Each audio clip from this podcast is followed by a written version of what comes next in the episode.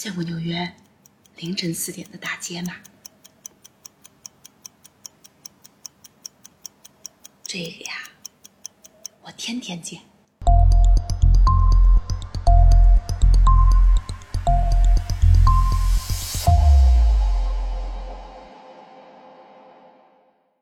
大家不要误会啊，我可不是什么熬鹰 girl。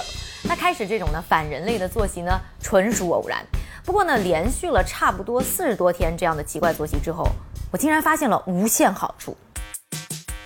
夜深人静的时候，你可以高效工作啊，回回邮件，写写稿子，和其他时区的同事呢打打电话，再健健身啊，进行各种愉快的文体活动。然后洗漱，给儿子做早饭，趁着一大早人少啊，再赶着儿子吃早饭的时间，再下楼买个菜啊，然后送儿子上学，回到家才刚好八点零五。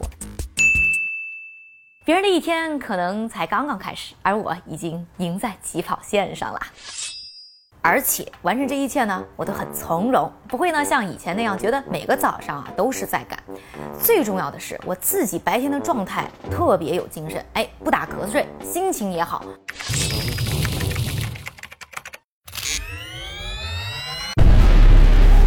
而且啊，超级巧，很多大佬，比如说苹果公司 CEO 库克，啊，迪士尼的前 CEO 艾格，啊，美国前第一夫人米歇尔奥巴马，还有呢，搜狐创始人张朝阳，那都是三四点钟起床的。我是一天四个小时，然后中间隔一个小时。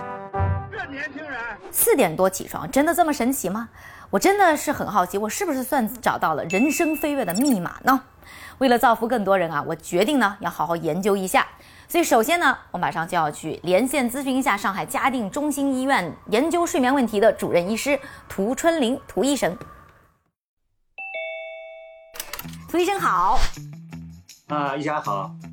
对，今天很想跟您咨询，就是说，呃，最近四四十多天呢，我突然开始呢，就，呃，每天四点多起床啊，然后我就感觉我自己状态变得特别好，然后精神也特别好，不知道是不是四点多起床是一个特别好的起床时间。那您晚上几点钟睡觉呢？嗯，我之前的话，其实大概一般十二点一点睡，然后睡到七点多，所以差不多躺下来也能有七个小时。和我现在大概九点多睡到四点多，其实时间是差不多的。不过你要说的话，是我之前睡觉就是入睡很困难，总总是要翻来覆去很久啊。原来睡觉睡了晚了，睡不着。那那么你现在睡觉睡时间早了，能睡着，那么这个这样的话呢，看来睡眠的效率就提高了，睡眠的深深度还不错。所以这样的话呢，你会感觉还是精力很充沛。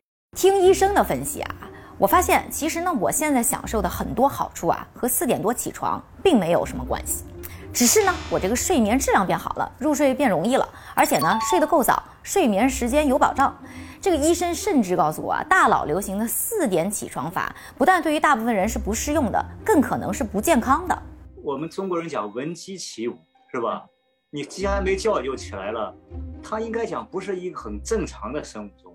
那这睡不好的危害到底有多大呀？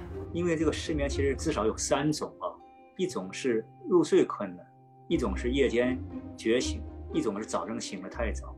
不管哪一种，都会造成我们生物钟的紊乱。睡觉睡不好的人，他晚上血压会比白天更高。那么夜间血压高的话，它会造成我们内分泌系统的紊乱，会那心脑血管疾病都会出来，糖尿病啊、高血压呀、冠心病啊这些情况都会出来。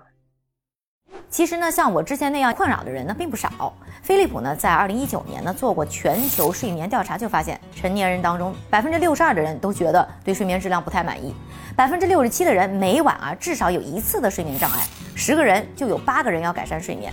二零二零年中国呢也有一份的睡眠指数报告，发现呢经常失眠的人数啊占比增长到了百分之三十六点一。特别是年轻人，这九零后有百分之六十九点三的人会在十一点之后再睡觉，竟然啊，这是一个比减肥还要大的群体。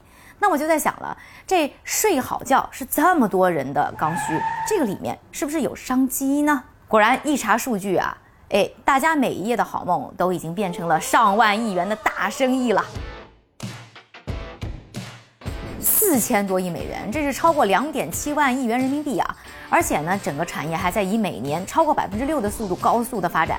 预计呢，今年全球的睡眠产业呢就能达到五千一百八十亿元美金，那就是三万多亿人民币，竟然也是远远超过减肥产业的规模。那睡眠产业的钱到底是怎么挣呢？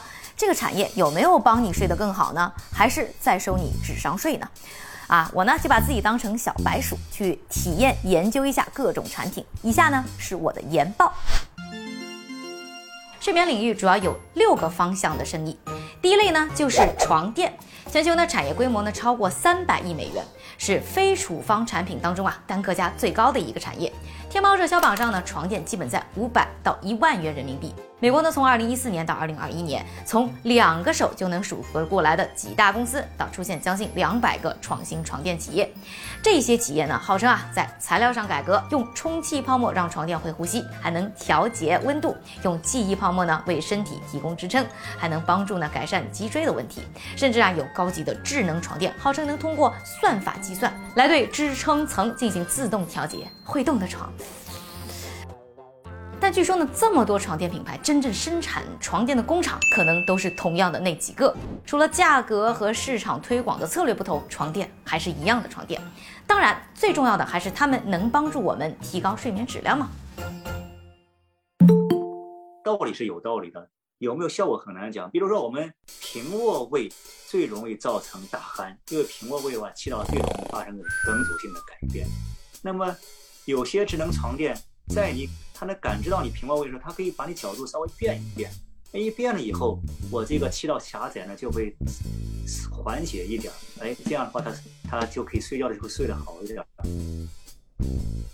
第二类就是各种床上用品，有了高大上的床垫，也要有有 CP 感的枕头被子来搭配嘛。从号称能控制温度的枕头，到重的像秤砣，据说能刺激分泌更多褪黑素的被子，更有啊，明尼苏达州的赌徒大叔靠一款助眠枕头，一年就卖了几亿美元。不过按照专家的说法，不管你是什么材料、什么技术，重点还是看枕头的高度。枕头越高，我们颈椎的就是不是一个自然的放松状态，所以我们主张还是把枕头放平。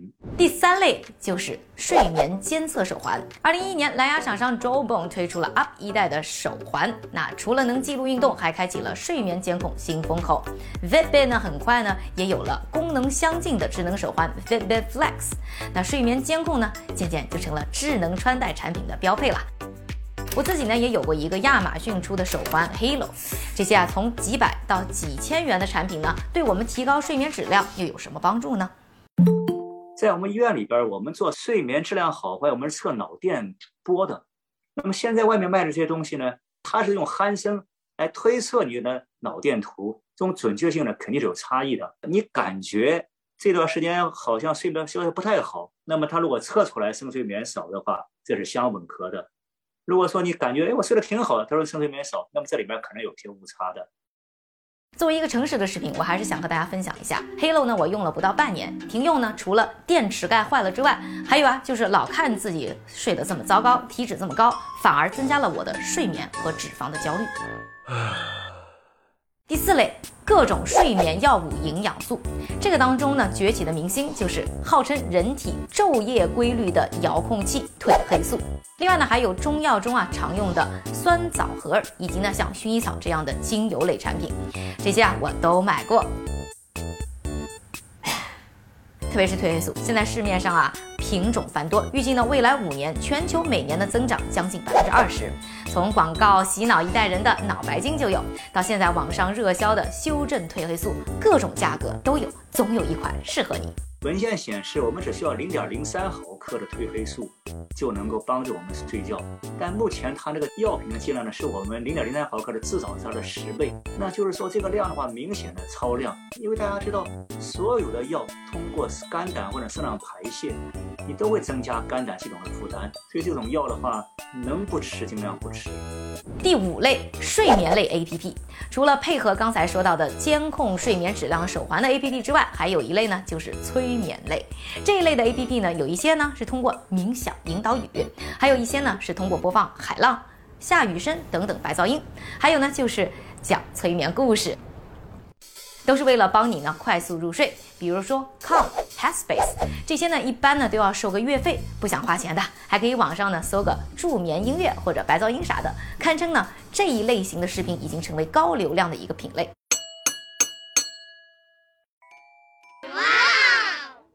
六大呢，就是医疗类了。如果啥招都不行，你还是睡不着，那 可能真的就要找医生了。从开处方安眠药到定制止鼾牙套，甚至做个小手术，医生能做的事情还是非常多的。在美国呢，就有差不多两千五百个认证过的睡眠诊所。这些诊所其实非常要紧，睡眠的药有一部分是处方药，一部分是非处方药。没有这种诊所的话，那我们这个很多药都开不到了。研究下来，哎，就觉得这睡眠产业呢，有一些产品和服务呢，确实是有效的，能帮到我们睡好。但也有不少啊，它就是个安慰剂而已。所以这一夜好觉和一头好头发一样，都不只是买买买就能解决的。那到底怎么睡才能睡最好呢？好的睡眠呢，一般来讲，我们从躺下到睡着，我们要求在三十分钟以内。从睡眠时长上来讲，应该有至少六到七个小时。另外，有一定的。深睡眠，比如说我们是如果是八小时的话深睡眠，我们要求达到百分之二十，那么就是二八一点六个小时。所以想要睡得好呢，不光是要睡得着，还要呢提高我们睡眠的质量。除去什么基因、年龄、压力啊、吃的药，还有什么其他病症的影响之外，对于大多数人来说啊，就是要做好呢主要的两件事儿：规律作息和减少刺激。具体呢就是要做好七点。一个是我们要固定睡觉和起床的时间段，第二就是有一套呢固定的睡前放松的流程，包括啊洗澡、看书、冥想等等都可以。第三就是每天运动，但是绝不在睡前运动。第四关灯，因为要避免强光的刺激。第五就是要控制咖啡因、尼古丁和酒精的摄入，特别说说这个酒啊，很多人拿它来帮助入睡，但是呢，入睡以后呢，它会降低呢深度睡眠和整体的睡眠质量。第六呢，就是要减少呢睡前喝水和吃东西。